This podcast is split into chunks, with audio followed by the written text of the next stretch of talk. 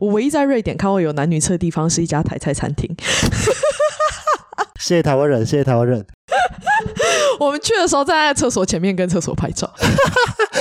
这是瑞典唯一一个男女厕这是哦。瑞典唯一一个男女厕，我们看到第一个男女厕在这里，这样。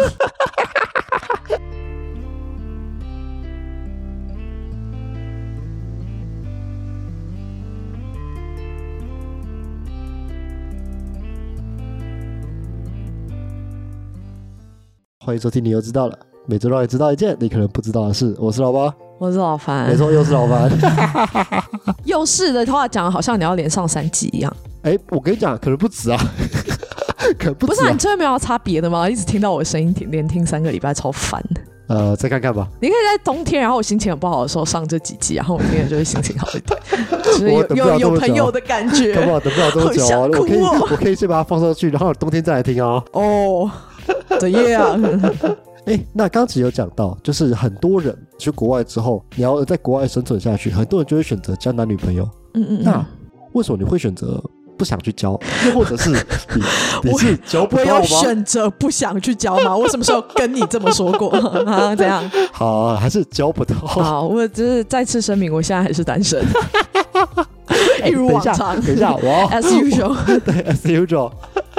这是个单身比我还要久的人了。嗯，好，但这这件事有一个原因，呃，这是件事情是呢，你要跟其他的欧洲人交往，可能没那么难，或是你如果要跟欧洲其他地方的人交往，比如啊哈说南欧人，可能相对来说没那么难，但是北欧，尤其是瑞典人，嗯是非常难以跟他们交往的。 ，why？一是瑞典人本身就感觉很有距离感，你很难以认识瑞典人。再来，另外一件事情是你很难就是嘖真的贴近他们，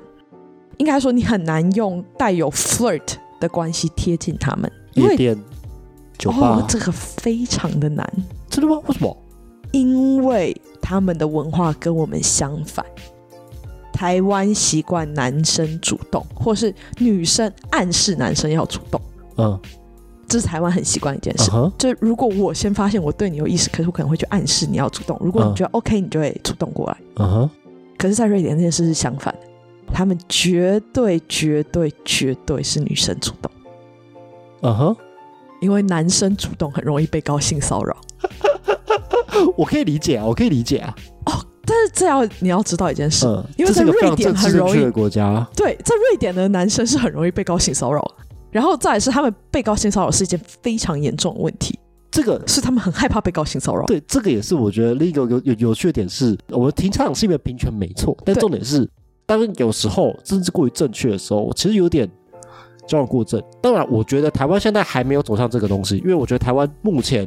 台湾连政治正确还没都做还到没，做到，这个我觉得都还没做到。我这们个离那个这还个很并远不。代表说我觉得告示扰都是不好的，而是我觉得到瑞典这种程度的话，我觉得会太多。呃，好，我觉得这件事情是这样。嗯，首先，瑞典人这件事情很敏感，所以嗯瑞典人是不会到处乱告你性骚扰。不是我这样讲，就是讲起来听起来他们好像会到处告人家性骚扰，没有，没有嗯，因为他们知道这件事很严重，所以他们不会乱告人家性骚扰，嗯哼，因为他他知道这件事的严重性。嗯这件事如果在职场发生的话，你的政治生涯会完全被毁掉，嗯完全毁掉，就是毁到一干二净，非常彻底的那种。嗯哼所以瑞典人即便他告性骚扰，我觉得他们都还算是蛮谨慎的。嗯那我觉得比较常出现的问题是说，在夜店里面或者什么，大家会抓不准性骚扰的尺度，所以常常很容易，如果男生主动去贴女生，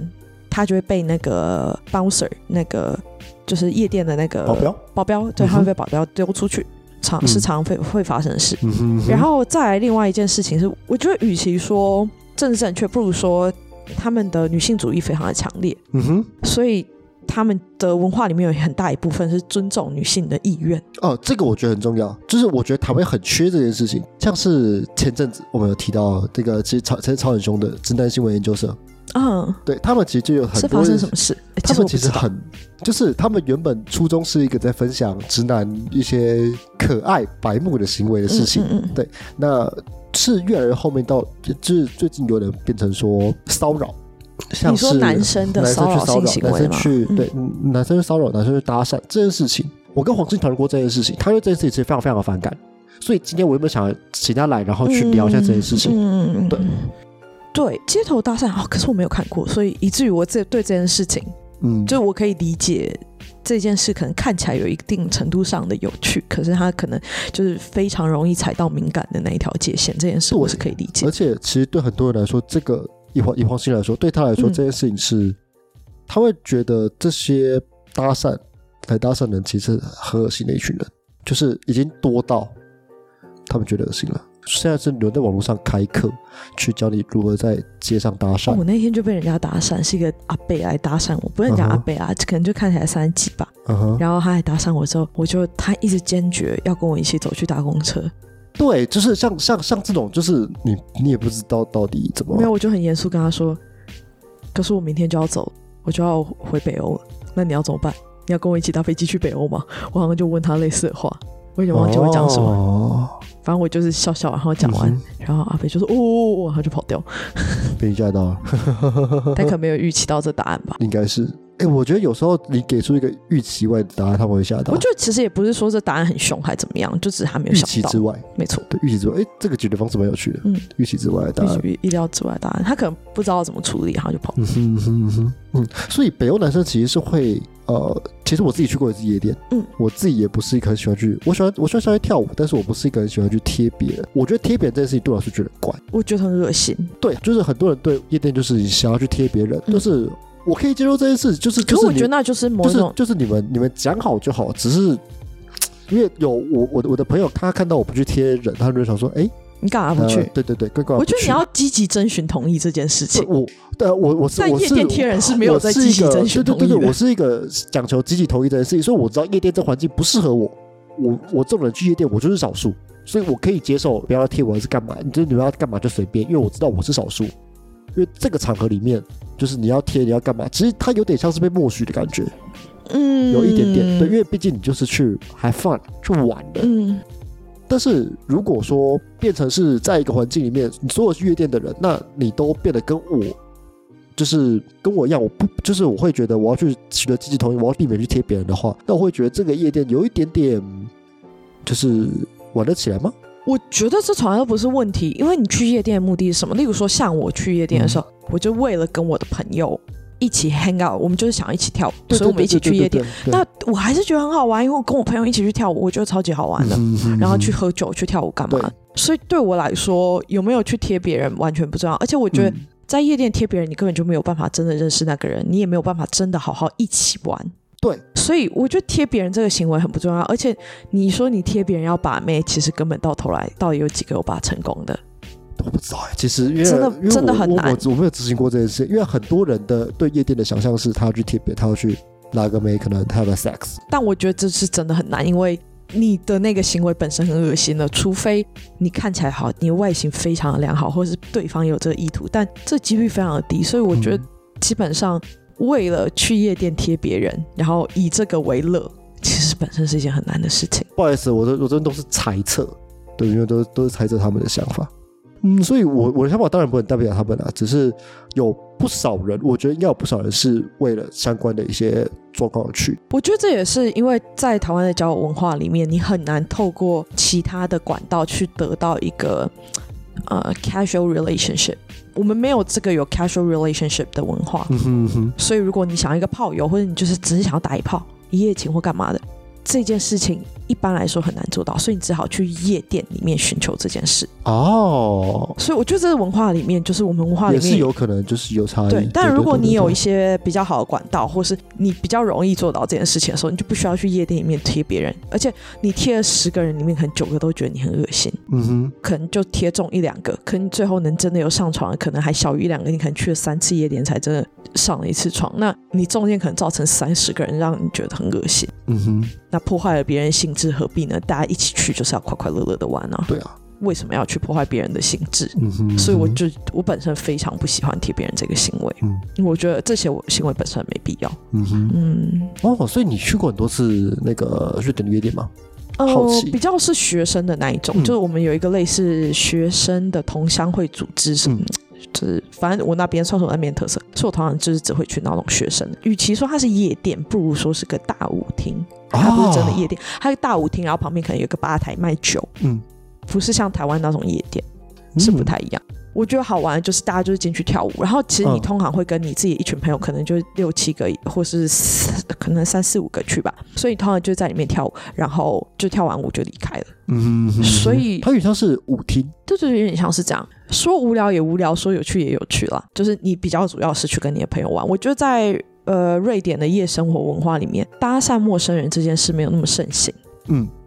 我不知道南欧或是其他欧洲国家怎么样，但瑞典是没有很盛行搭讪陌生人这件事。嗯哼嗯哼，所以，如果真的要搭讪陌生人，通常大家是带有目的的，就是我跑去搭讪一个男生，我就是真的有想要认识那个男生，我所以我主动去搭讪他，嗯，然后或者我主动去约他。这样嗯哼嗯哼，我觉得这也是他们觉得就是尊重女生到一个程度，他们就觉得男生不能主动，因为男生主动太有争议了，所以他们对反而会让女生主动去做这件事。那嗯哼即便在夜店或是其他酒吧或任何地方，你长得再帅或者再怎么样，几乎都是女生来贴你。嗯哼很少有嗯哼男生会主动去搭讪人。然后搭讪这件事本来就很少，所以基本上，基本上，你如果去夜店或酒吧，你还是只会认识你本来的朋友，你很少会认识 新的。哦，了解哦但是、 ，OK cool OK cool，这是一个蛮瑞典，典的东西，我觉得南欧嗯或是其他地方应该也没有这个文化。嗯，这个我觉得蛮酷的，嗯，因为其实相对于南欧来说，南欧。我到现在还觉得南欧的家庭感啊，然后大男人跟那个，其实我的感受非常强烈。嗯你认识北欧人跟认识南欧人，你就是很明确会知道。嗯哼，那你也才会很明确知道说，哦，原来北欧的女生是这样，嗯就是原来北欧的女生她们独立，然后还有她们女权真的很高涨，以至于搭讪这个文化在瑞典会变这样。反然过后来就是对就是它变得反过来这件事情，对，所以我也不敢去搭讪别人啊，因为在我们文化里面是相反的。对，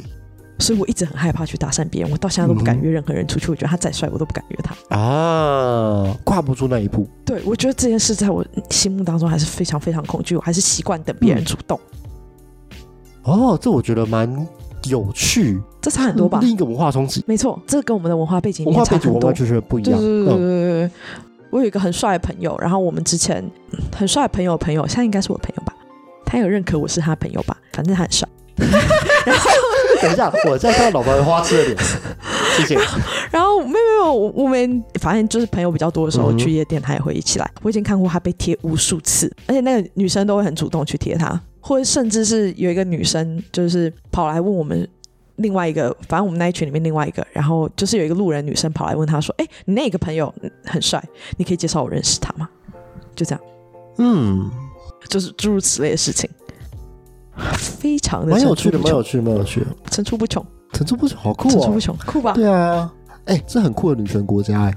对，我觉得这嗯件事情就是，我觉得就像每个国家有自己的价值一样嗯，台湾的价值可能很大一部分我们会讲的是民主吧，嗯哼就是民主在我们的文化里面是一个很大的价值，维持民主这件事本身对身为一个台湾人来说非常的重要。嗯那我觉得对瑞瑞典人来说很重要的事情是，我觉得是平等、多样的女权、这三件事很重要。然后，女权这件事他们非常的在意，嗯到一个程度，我们曾经是在上一堂课，然后我非常的惊讶，是我们一个教授，你知道那个联合国还有一个那个二十个 Go，哦，我知道，我知那道，个二十个 Go，然后里面就有其中一个是那个 Gender Equality， SDGs，对对 SDGs，呃，Sustainable Development 什嗯小么小的的，，对对嗯哼然后我们在上到 gender equality 的时候，我们那个教授是一个中老年白人男性，嗯哼，简称老白男。老白男在国际社会上面就是嗯最占优势的一群人，确实，所以他就是很不好意思说，我他觉得他没有这立场来讨论这个问题。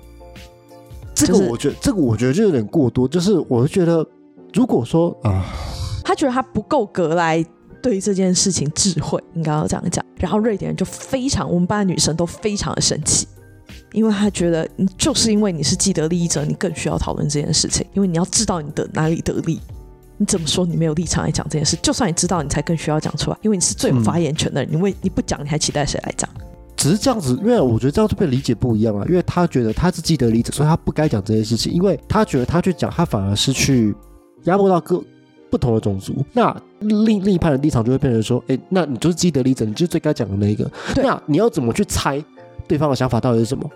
因为你这样讲，绝对会有另一派的人说你政治不正确。应该说，大家不是觉得他政治不正确，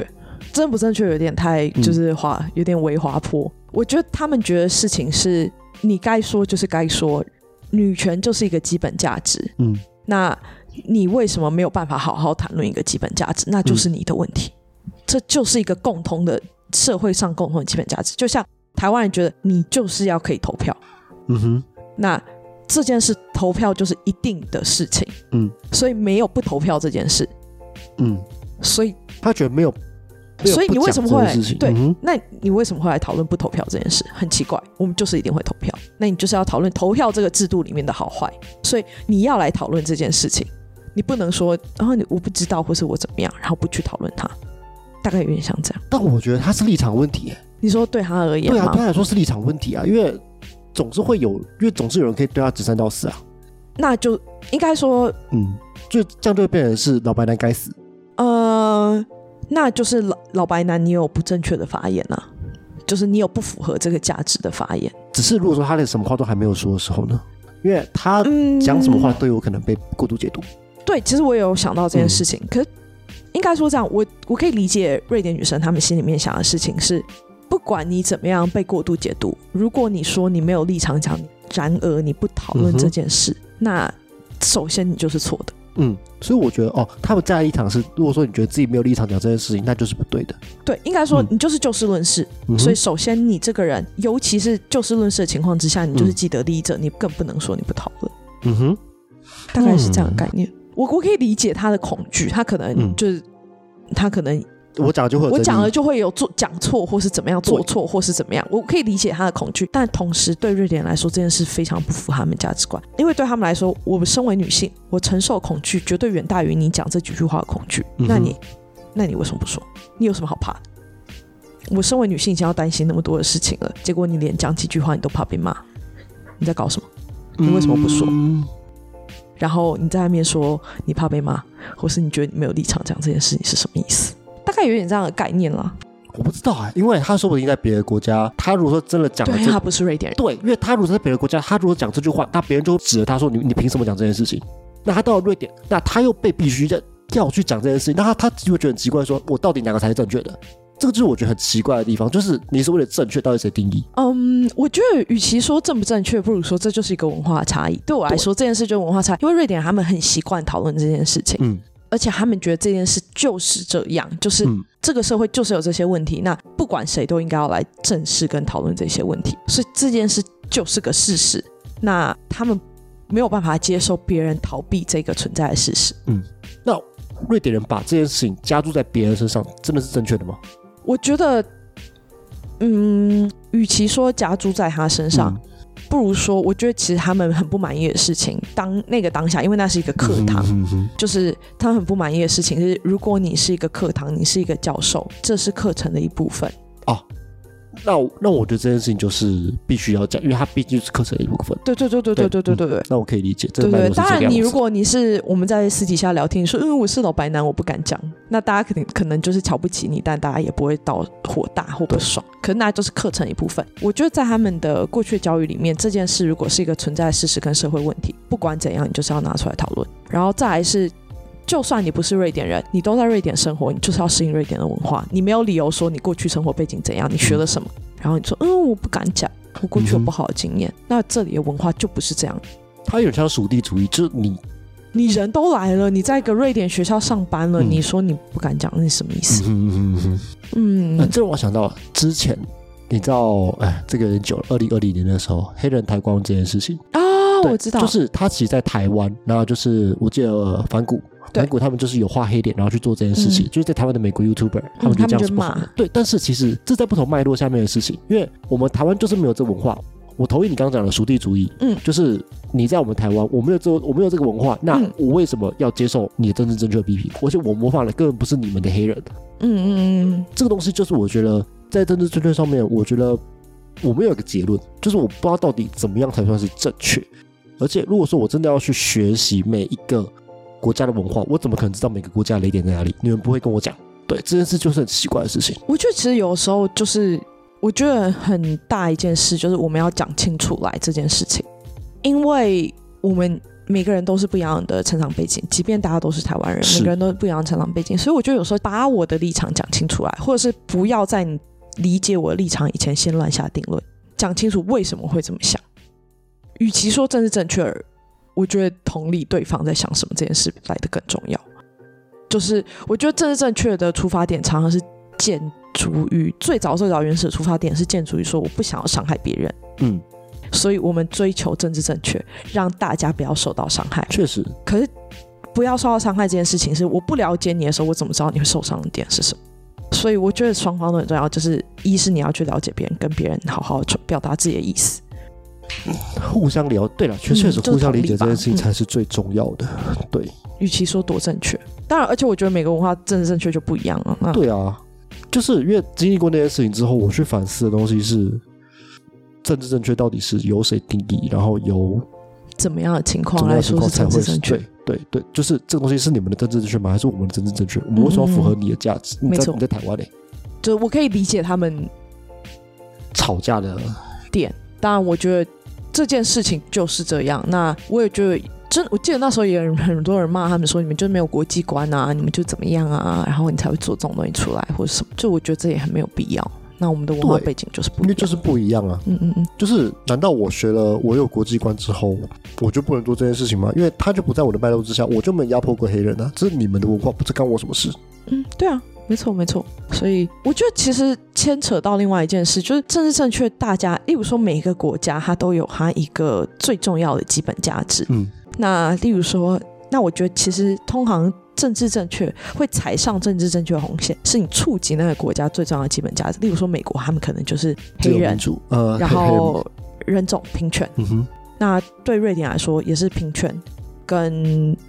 平权包括很多种类型嘛，平权包括男女性别上的性，别，嗯呃，性别男女不一定，但是性对别性别上的平，嗯权，哼嗯还有很多其他平权，种族上的平权这一类。那整个在大的平权的脉络之下，不只是这种平权，还有权力关系上的平权，这对他们来说也很重要。嗯就是真实实际上的平等这件事对他们来说很重要，所以嗯这是这个国家的红线。如果那个教授他做的事情，他是踩到了平权的红线，那黑人这件事情，他踩到的是美国人的那一条红线，就是种族上的平权。那对台湾人来说，可能敏感的话题，或是我们的基本价值，可能是民主。假设是民主，我觉得是民主。好，那如果他踩到触及我们民主的基本价值，那这就是台湾人的红线，嗯，或是国族认同。你如果这就是我们基本价值，那你踩进我们的那一条线，那你就会爆掉。嗯哼，所以我觉得在台湾会爆掉，为什么？我觉得国族认同这件事情其实是蛮会爆掉的一个点。对对对，就是，可是这是我们的我们的基本价值里面很重要的一部分。虽然我们还没有 figure out 我们的基本价值到底到底在长，哪里？我们知道这是基本价值，可是我们基本价值还没有长成自己的一个形状。嗯，那可是这确定是我们这个国家基本价值的时候，你就很容易踩到。那就是这，我觉得是这个国家所谓的政治正确的红线，就这样。嗯但我觉得要把要避掉所有的这种政治红线，这是不可能的因事为每情。个国家都有他觉得他最重要的对，事，那就会变成是一什么你什么话都不用讲了。嗯，没错。可我觉得这一件事情，同时也是，就是我觉得这个社会能不能用一个开放的态度来，就是既然我们知道它很重要，那这个社会能不能用一个开放的态度来讨论它？嗯，哎，那对于女权这件事情，瑞瑞典是一个非常注重女权的一个国家。因为你之前你在跟我聊的时候，你也有讲过说，哎、哦，对对对对其对，实那个瑞典是没有所谓男女厕，然后也不提倡穿胸罩这件 事情。应该说这样，瑞典是没有男女厕，所以以至于我回来的时候，常常会想去上男厕。我只要看到女厕外面在排队的时候，我就觉得很堵然，我就会想去男 厕。合理，但合是我理，合会理。我会想到一件事，就是在台湾去男厕不太方便，是因为里面有小便斗，那个小嗯便斗没有门。嗯哼，然后瑞典是没有小便斗的地方。首先一它没有男女厕，二它所有厕所里面都只有一个马桶，嗯，它没有小便斗，嗯哼，所以它的男女厕是做到这个程度。它的厕所是只有一种厕所。我唯一在瑞典看过有男女厕的地方是一家台菜餐厅。 谢谢台湾人，谢谢台湾人。我们去的时候站在厕所前面跟厕所拍照，这是瑞典唯一一个男女厕这是哦。瑞典唯一一个男女厕，我们看到第一个男女厕在这里这样。谢谢。然后这件事情的出发原因是因为你的性别认同由你决定，所以你不需要去选厕所说你要上哪里，啊，对，其实是，所以它没有男女厕。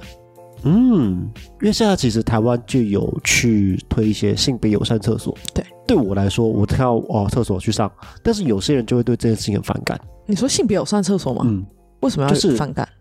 为什么男生女生可以在同一个地方尿尿，啊门不都锁不起是来不？是不是，我就我觉得另一个论点是，他觉得他们被独立出来。哦，对对对，我懂这件事。对，他觉得他们被独立出来了，就是我可我可以是男生，但是我性别认同是女生，对，但是我就是要走进这个厕所。那那时候我就会想说，我为什么被独立出来？有点像是残障厕所的感有一觉。点点，有一点点，但是因为啊、好啦，因为对我来说我没有这个困扰，是因为你是男性异性恋， 对，呃，没有没有没有没有，不是异性恋，是性别认同是男性。嗯、虽然说但男性异性恋就是这食物链里面的那个啊顶、端 啊。不是吧？ 是啊，是啊，性别里面就是顶顶端端。吗？是啊，男性异性恋就是烦恼最少的，好吧，也是，确实，我想一你下，们啊没对什么好对烦对恼对的对其对他对任何情况你们都没什么好烦恼。对就是唯一一个就只就对 对，好像我想一男下性对性别认同又是男性又是异性恋，perfect，好像是好像 是，完全没有任何的问题。哎、没有，但是但是但是但但你不能这样讲，因为我我状况比较复杂一点点。呃，但是你还是你的认同上，你还是男性。对啦对啦，虽然说我觉得女性不错啦， 下辈子当女性不错啦，至少这辈子没有这个问题对了。对，至少这对辈至子少这没有辈子还没遇到啊，这这辈子还没遇到这辈子。没有问对题，对对对对对对对对对，啊！所以我觉得我可以理解，因为我觉得如果你要做性别友善厕所，嗯，那你就不要有男厕女厕，全部都性别友善对厕所对就好。对对对对，你有男厕女厕又有性别友善厕所，什么这意样思是？有点怪的，这是什么某一种？而且我进去，这难道我进去那个厕所就是某一种宣示我的身份吗？嗯。就是我不太确定，对，因为哦，我懂你的因为那个我问题不的症结对啦因为我不在他们的脉络底下，所以嗯我没有办法理解他们的问题。就是这个，这这这就是我自己不理解的地方。但是我自己也有想过，也有可能是因为他们这边独立出来，对，因为我后来可以理解这件事情，但是因为我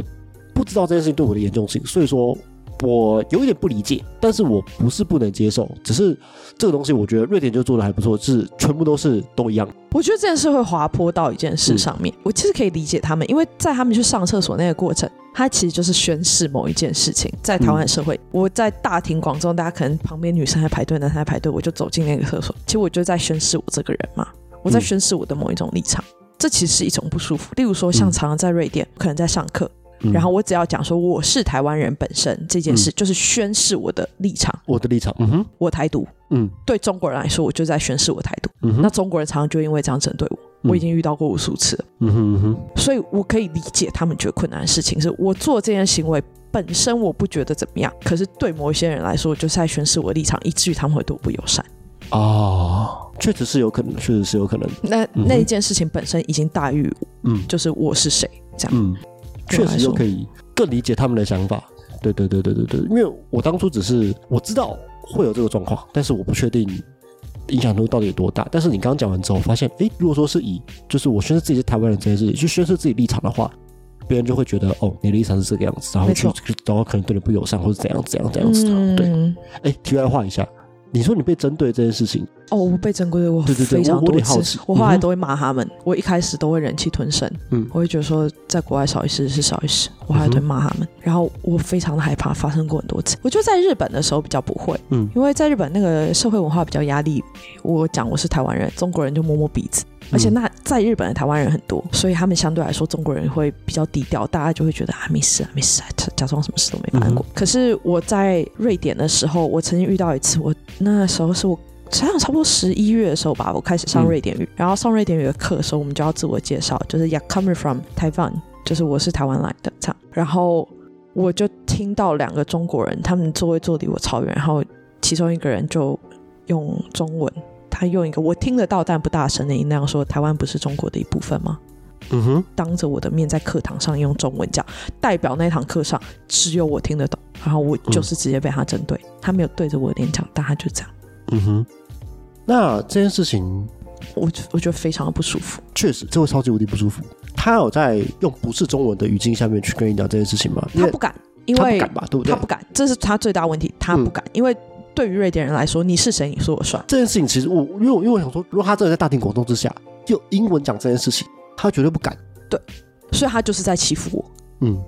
就这样。非常非常可以理解，就是嗯这就是完完全全就是个欺负的行为，而且他就是就就是用你们懂的语言去讲这件事情而已，对而且他知道你自己肯定也懂。对他，而且他知道我知道他在讲什么，嗯，我完全懂，嗯。所以其实常常对我来说，我只要讲光讲我是台湾人这件事，本身就是一种政治立场的表态。嗯哼，在国那你外之生后活，是怎么那个？你说这次拜的拜那一件事情吗？对那件事我后来就是什么都没有讲，我就静静的让这件事过，因为那时候就想说，对，是不是那时候好事不知道，对对对，那时候不知道怎么办。嗯但后来其实我就会很害怕。例如说我们在选老师的时候，我都会避开，就是我们有时候那个有一些 project 会选指导指导的人、指导老师嗯，哼只是 project 小小这样。然后那时候我都会刻意躲开中国人，嗯哼，因为我们确实学校是有几个中国老师的，我都会很害怕，我就会躲掉。然后这听起来真的很可怜。我曾经在课堂上做过一件事，因为通常如果来上课老师不是瑞典人的时候，他们都会好奇班上的组成，嗯哼，然后他们就会稍微问一下说：“哎，那我们上这堂课的人有多少是哪里人，多少是哪里人？”这样，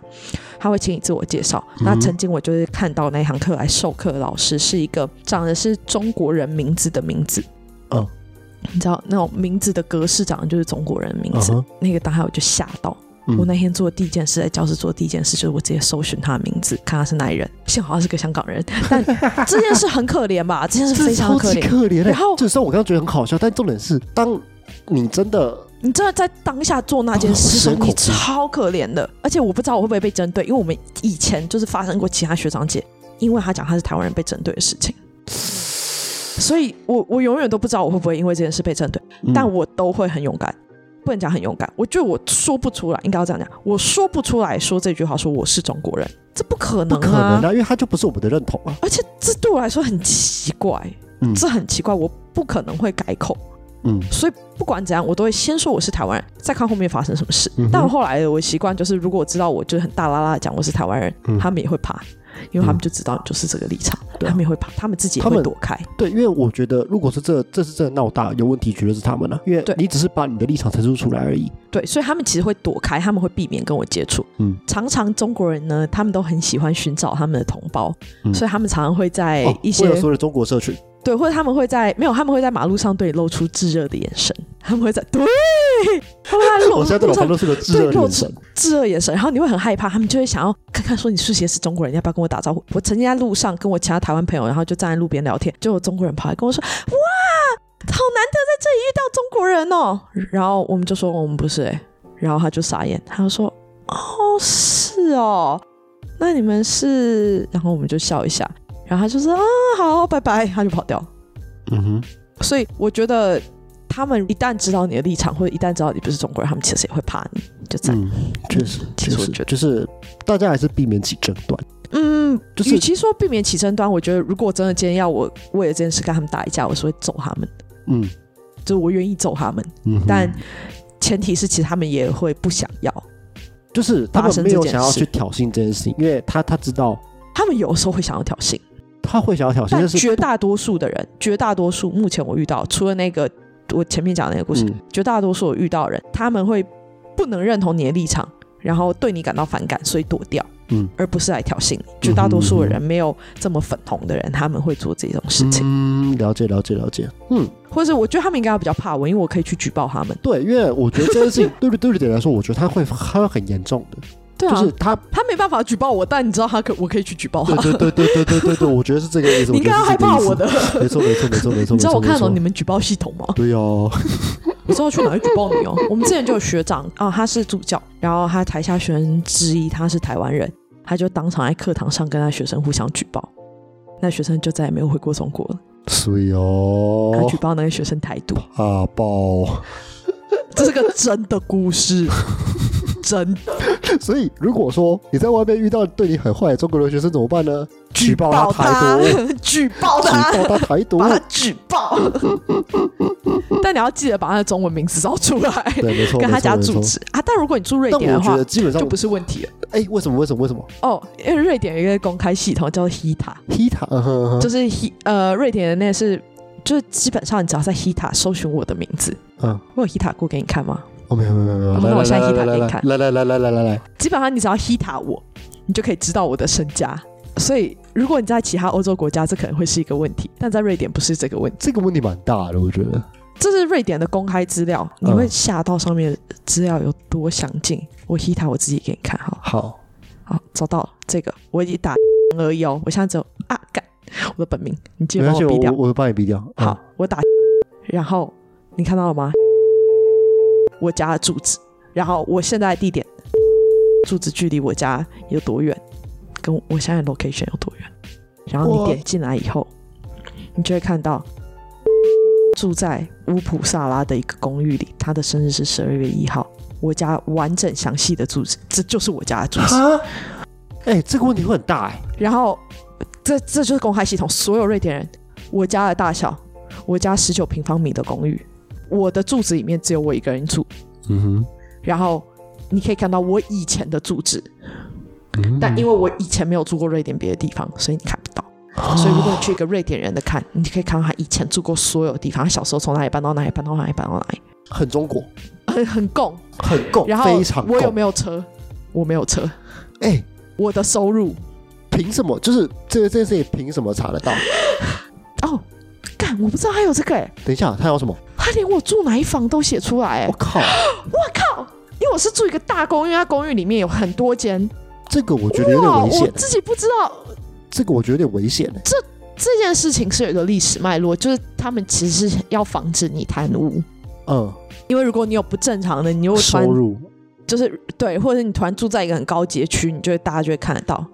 啊，哎、这个太中国了，我觉得这太中国太了。中国吗？ 对，因可为是中国应该不是因为中因为国因为，中国也可是以不会查一模放一在样的 Google 东西。上面，你是 Google 不到 的。呃，没有，但是你还有很多搜寻，你是找得到他们的所有资料的。但是你绝对找不到习近平的吧？对，就是嗯，对，特殊，但是对于很多人来说，他们的资料就是这样子公开在网络上面的。但你在上面是可以看到马特琳娜你的胸。呃，当然，这是个民主 国家，不是不是，这是个民主国家，这个这个这个对，这应该个我觉得不能讲中国，这是一个很共产的对行为。与其说是中国，我觉得还不就如是说瑞共，它是个共产，对我们对常常都对对笑说瑞典是一个共产国家，它确实是个共产国家，它高税收、大政府，然后它政府真的很大，但是做事又 很慢。对我是 蛮不然的。不是不是，我真的觉得你有你有本事要大政府，那你效率就快一点。嗯，但它又很尊重你的工作权益，不是啊，不是啊，就是就是就是，我真的觉得你要大政府的前提就是你的政府效能是好的，你的所有东西都要是 OK 的。对，对，但是我觉得，如果说真的这整个效效率是这么慢的话，我觉得啊，今年也算是有点特殊啊。我今年在抱怨，跟去年在抱怨，去年会等很久是因为 COVID，、嗯哼，然合后理今年会等很久是因为那个乌克兰的关系。啊，确实对对对，所以 OK，这两年都算往常不会等到那么久，会短一点，当然嗯也不会短到哪里去啊，但就是会比嗯哼合理的时间比较合理，可能大概一两。了解了解，嗯哼嗯哼嗯哼，啊，这个蛮酷的，对，这好共产哦，哎、真的很共产、啊。那瑞典其实很啊共产，那他的买房子跟中国一样吗？因为中国我记得他是买房，不是买地，就是、应该说瑞典是呃，中国是买年限吧对？对对对对，对瑞典也对他是是买一模一年样薪，是瑞典也是他买是买年年限，限的，瑞典是买年限，嗯，然后你也是买房，不是买地，而且你的房也是买年限，嗯就你买一百年，我记得都是一百年吧，嗯或者是你买别人的一百年里面的二十年，剩的二十年之类的。哦这一类的所以你可以跟别人买，OK，对对对对，然后，嗯、对你跟别人买的话，你当然不是买一个新落成的房子，那你可能别人就用掉几年啦，所以你会剩后面的年份这样。哦，所以说，哎，他们要都跟什么的，其实算方便嘛，因为你就只买年限而已，相对来说，绝对是比台湾方便，因为它的产权。然后再来是瑞典的房子，我我是不知道独栋是怎么样，嗯但是如果你是住公寓类型的，或是你是住嗯那个也是有独栋，可是它是那种集合式的社区型的，嗯在这种房子里面啊，他们通常都会有一个类似居委会的人，那居委会权力非常的大，所以如果你真的要变更或者什么的话，靠居委会就可以了。居委会权力有多大？居委会权力是可以决定你家外面长怎样。所以瑞典人家里常常是没有冷气的，一是没有必要，嗯二是他们倒也不是。装不起冷气，而是你装了冷气之后，你要先跟居委会申请为什么你要装冷气，因为冷气有室外机，室外机会改变你的建筑外观，啊，建筑所外以观这件件事嗯事非常麻烦，没有人想跟居委会打交道。常居委会权力大到，你如果你家邻居很吵，嗯，然后常常在打架，你没办法睡觉，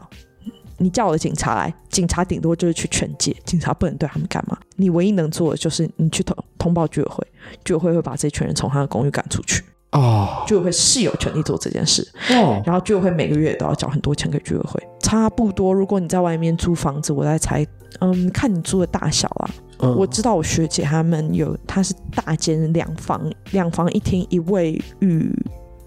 嗯蛮大间的话，她一个月要缴两万一给居委会。嗯太多了台币吧，没错没错，哦，你刚刚在问买房对不对？嗯，所以他买房其实还是买年限。那而且他买房，另外一件事情是，瑞典人，瑞典人很爱买房子，这件事跟我们很不一样，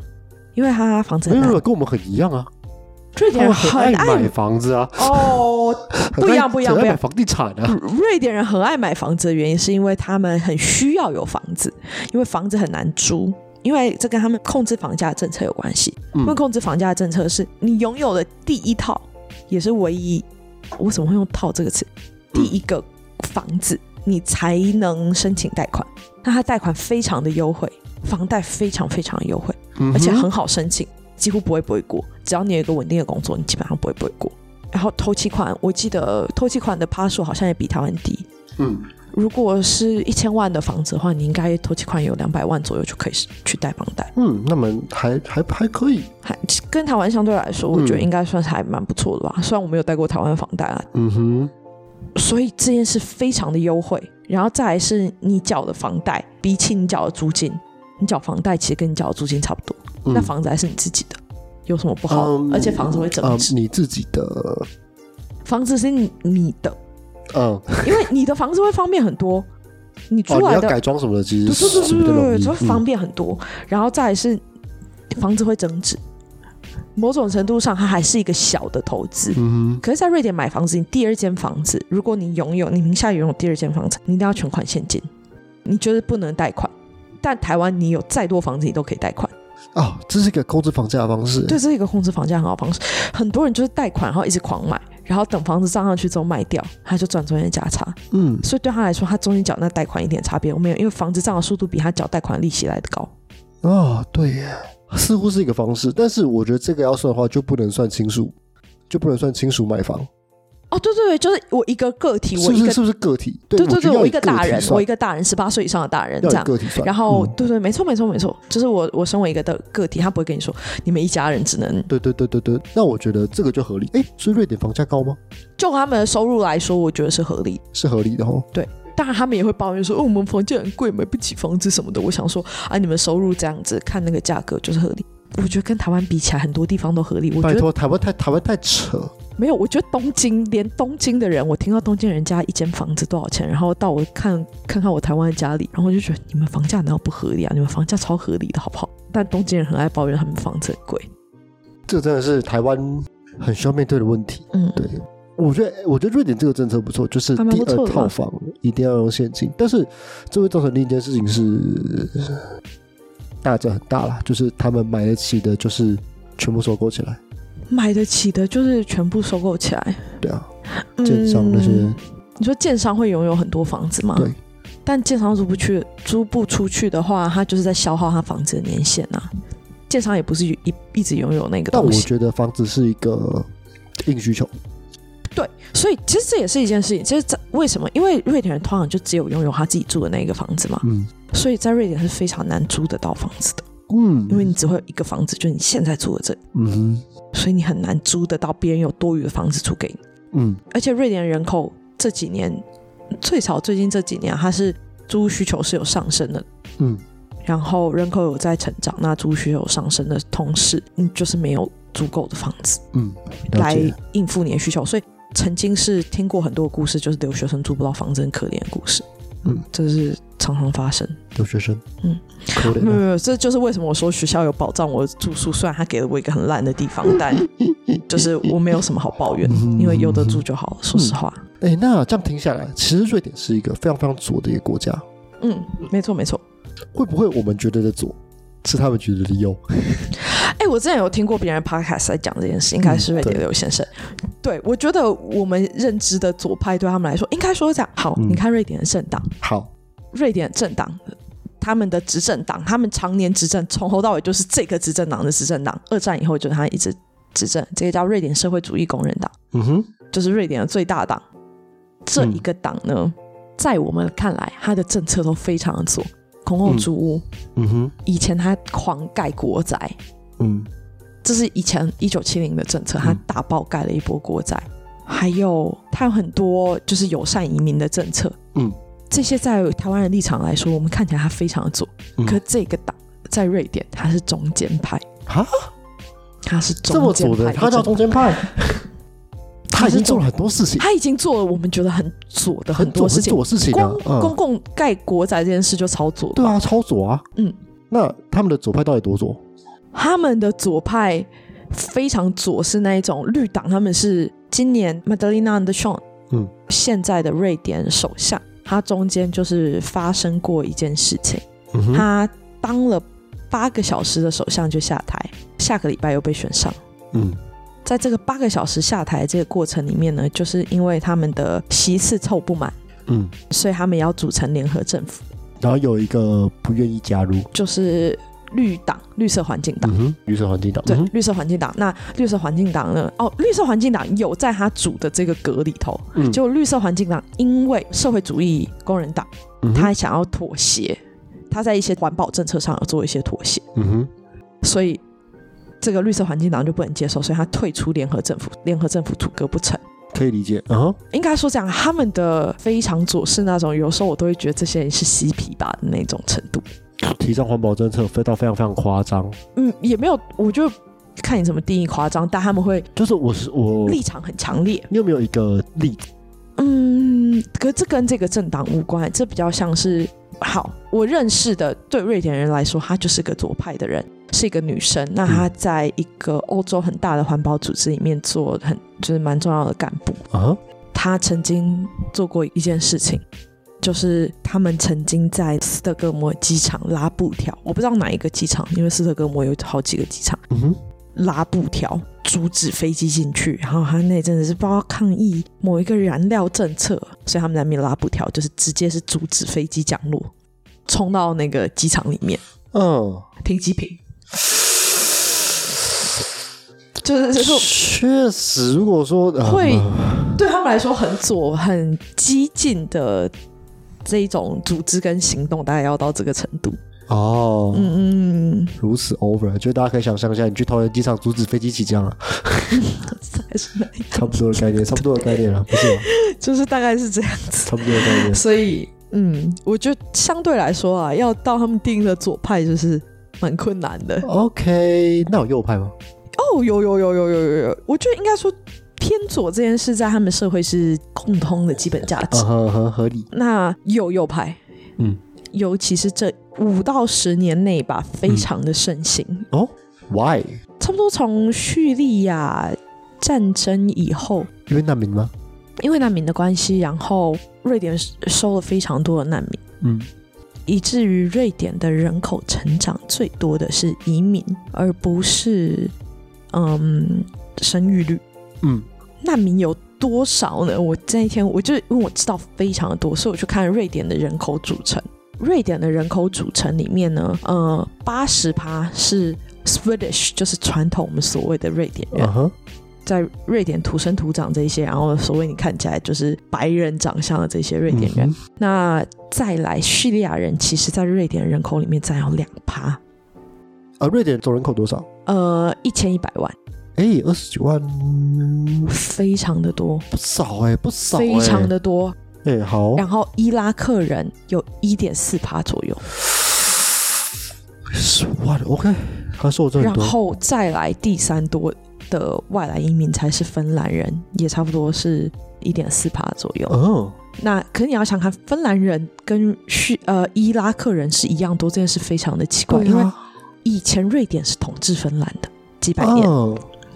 所以瑞典跟芬兰两国，他们对于对方来说，瑞典语跟芬兰语都是他们的第二官方语言。啊哈，所以瑞典第一官方语言是瑞典语，第二官方语言是芬兰语。嗯在芬兰，第一官方语言是芬兰语，第二官方语言是瑞典语。嗯，所以在这样的情况之下，他们人口暴增了超过三二十几趴，嗯万，对啊，三趴以上不哎。止不止超过三趴，不止二十几万，二十几万只有哦，哦不是不是，那个四十几万，四十几万，差不多差不多。这是有非常多的中东人移进瑞典，在很短暂的时间，在十年以内，这些人全部都进来，嗯所以它很大程度的改变瑞典人口结构。同时，它在改变人口结构的时候，只要有任何的问题，因为这社会受到太大冲击跟变化，只要有任何问题，大家都会把苗头指向造成改变的这些人，嗯那就是这些所谓的外国人。哼，对耶，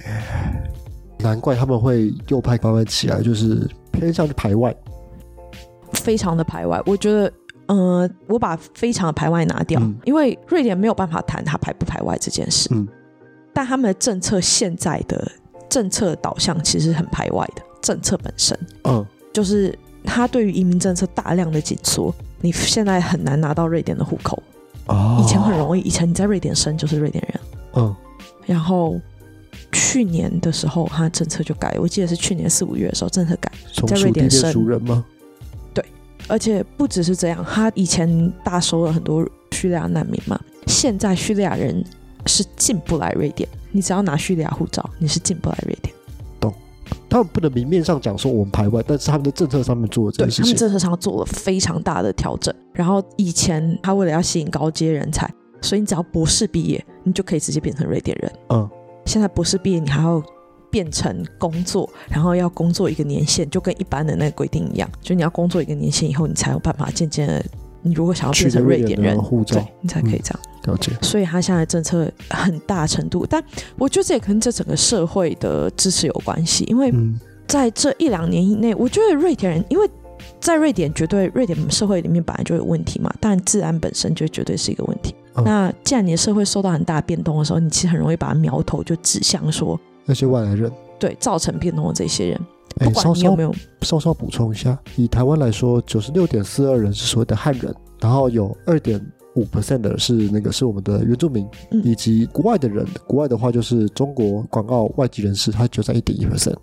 对所以可以知道，直接给你两趴下去，其实非常非常多的，直接二十万下去很可很怕。多，而且他们人口比我们更少，对，所以就算是这样好了，原住民在台湾已经超级少数了吧？嗯，这一些人的加起来，光这两个中东国家来的人的数量就已经远大于台湾所有的原住民了。对啊，这是可以理解他们在社会上造成可很以大理的冲解击，，可以理解。所以这也是为什么我觉得瑞典，尤其最近几年，他们就算他们不支持移民政策，嗯，呃，他们当然不敢讲出来，因为瑞典人这件事本身是跟他们的教育是冲突的嘛。嗯哼，就是他们会觉得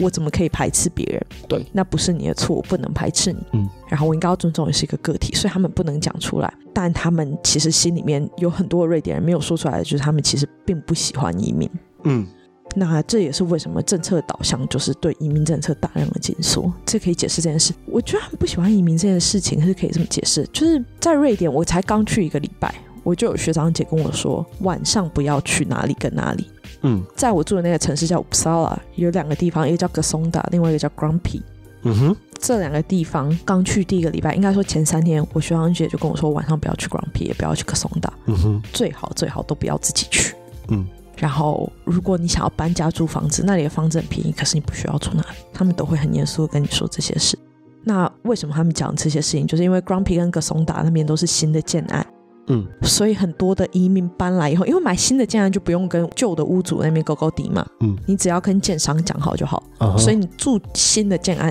相对于买一个房子，就是跟那个前任的屋主买房子是会容易很多。嗯哼，所以那两区其实就是新区。嗯那因为它是新的建案，所以很多移民就搬到那里。嗯，新来移民搬到那里以后呢，这两区出现了很多治安的问题，嗯例如说晚上常会听到枪声、枪响，嗯，然后常会听到说有人又被射死，嗯哼或是有人被抢，或是遭小偷。嗯哼，基本上只会在这两区，整个乌普萨拉通常都是听到在这个两个区。嗯那所以这就是为什么他们会去告我，说叫我不要去那里。可是我觉得这件事情本身，如果你真的认真去讨论，你其实不知道开枪的人到底是到底是不是外这来些移移民。或者是对那只是这是一瑞个典人移民聚居的地方，不代表开枪的人就是移民开的枪。对，你没有办法很直接的说，哦，这犯罪就是因为新移民的关系。因为嗯哼这几个地方它房价很便宜，所以它本来就容易吸吸引引到这社会里面比较底层的人去住在那里。那这里本来就容易变成治安的死角。嗯，那到底是不是移民造成问题？我觉得你没有办法很直接就把苗头就就去这么指指去过指去向。说这都是移民问题，对嗯所以，可是对于这整个社会来说，如果这社会本身只有看到很浅层的问题的话，那你就会觉得那就是移民。嗯哼，那就是因为移民跑来的，我们收了很多移民，移民跑来，所以这里自然就变烂了，嗯哼，这里自然变烂，所以都是移民的错。有点像是呃导果为因，就是就是嗯嗯，有点对像导导果为因的感觉，就是我觉得哦，对面治安很差，一定是因为你这边有移民，单纯只是这边移民很多。那这本对身对他们是公平的吗？其实也不一定对是移，民来说绝超对是级不公公平，因为的。绝对有那种好好生活很认真的移民，对我啊认识超多，他们人都超好，然后开一个餐厅做饭超好吃那种，就很多这种很好的人。那其中几个你遇到这些人，你觉得他很有问题的人，或者是其中几个事件发生的同时，你就说这整个族群都有问题，那就绝对对他们来说是不公平。超级不公平的，嗯，那这也对于整个政策导向来说，其实是有很大的影响，因为既然大家都说那就是因为这样，那整个政策就会往那边导向嘛。嗯，既然社会风气是说都是移民的错，那政策就会导向说，那我们不要移民。嗯嗯，不知道啊，我觉得他们不选择不去讲，直接执行这件事情，有一点点虚伪，我觉得对，嗯，有点虚伪，没错。我觉可得是瑞典的社会他们是没有办法讨论这件事，因为这件事对他们来说太敏感，嗯，这是触及他们的基本价值，所以嗯哼他们是没有办法讨论这件事。这也是为什么最近几年。尤其是今年大选的时候，今年的那个国会大选的时候，瑞典的极右派选的是有史以来最好的一年。嗯我不知道是不是移民政策有关，呃，没有，我不知道他们有没有是变成什么最大党或是什么的，哦哦哦哦但他们今年极右派选的非常好，嗯哼嗯哼，然后这个瑞典民主党，嗯然后他在瑞典国会席次现在是六十二席，然后瑞典现在最大党是瑞嗯典社会100是对是一百席，而且这个党已经连续执政就是百年大党，哦，哎、以一个左派来说，以一个左派国家来说，六十很多哎、非常的多啊，他席次总席次才多少六十二，非常的高哎、嗯而且这个党其实有很多很有争议的行为，嗯包括说他们排外政策。我曾经，我如果没有记错的话，应该是他的党魁。这这件事情我讲，但我没有到很确定。可是我我确定有这件事，就是在复活节前后，瑞典复活节前后，曾经就是瑞典的右派政党，我不确定是不是他们，但瑞典的右派政党起来，然后发动攻击事件，攻击移民，啊，直接攻击，就是在他们有在占路，然后火烧车什么的。超级在那种移民很多的区，在几个移民很多的城市里面发生这些事。例如说，我们西岸的那几个大城，马尔默，嗯马尔默就是移民很多的地方，然后嗯哼再来是往中间一点的林雪平，嗯，这两个城市他们移民非常的多，这两个城市就发生这件事情，就是火烧车然后攻击移民。为什么是那个礼拜？因为那个礼拜正好也是斋戒月，哦，它除了是瑞典的复活节假期，它同时也是斋戒月。了解，然后，当然这个党我不能说瑞典人都很支持他，他在瑞典的社会里面绝对是一个非常有争议的政党。嗯，有争议到什么程度？这个党的党魁要来我住的城市开会，我记得我们那天交通是大瘫痪，就是完全没有办法移动，因为到处都在做交通管制，嗯，很危险。再来是警察不希望大家靠近，因为他不想要有任何的，没错，嗯这个党的党魁为了要来开会，我记得还换了地点。嗯，临时换了地点，在开会前几个小时，所以他几乎把整个市区的马路都封起来。所以这件事情不能说他们的崛起在瑞典是没有争议，他们崛起在瑞典绝对是有争议的。嗯，但是这么有争议的人，却恰恰代表着是某些瑞典人想讲，但是他不敢做，不敢不敢他不讲敢说出来他的的价东值，西。对，因为他们其实是反对移民，但是以他们的教育来说，他因为这样子不够真正正确，他因为违反他们的教育理念，对，他会不敢去说出来。我觉得这就跟一开始川普那时候在选的时候，嗯就是你去路上每个人，每个人都说我投希拉蕊，嗯但其实在深入往下去讲的时候，其实你会发现他的政策其实很偏向川普，嗯，没对错，其实类似的，因为大家不敢讲自己支持他，因为他有点丢脸，对，你怎么能说你支持川普？对就没是错，没错，一个，嗯，就是你要假装自己很支持移民啊，嗯然后自由化啊，你没有你嗯，就是个你自由派、左对派，对，但其实你心里根本不是这样想，没错。很虚伪，嗯，对。但必须说一句实在话，既然他没有这么好的喜次，那就代表他绝对代表这个社会里面一定程度上，呃，一定的价值嘛。嗯，确实是。所以这大概是最近发生的事情。哎、蛮酷的。因为这个很颠覆我对瑞典的认知，因为我那时候原本以为瑞典就是一个非常社会主义，就是非常甚至是共产的国家，就是非常非常的左。嗯但因为我没有想到的东西是，原来在移民进来之后，它有这样子的改变，以及瑞典其实有一个非常非常右派的一个政党正在崛起，他们做到了瑞典人不敢讲、不敢做的事情，没呃错，呃，引起了这么大的支持。嗯这个这这也是让我没有想到的。我以为它就是一个非常左派的国家。嗯，但有我趣觉得在整个浪潮，这个移民的这一波浪潮里面，这一种事情，嗯，就很难以避免。当然，也有包括嗯说媒体的渲染或是什么的，就是对啊，难以避这些事情难以避免，那它就发生了，有很趣有，趣的一个社会现很有趣象的。社会现象，很有趣的社嗯会没现错没象。错对对对对对对对，有趣有趣。那感谢老樊的分享。不会不会，这一集对应该差不多了。对，应该差不多到这一边。那我是老爸，我是老我樊们，下次再见，下次见喽，拜拜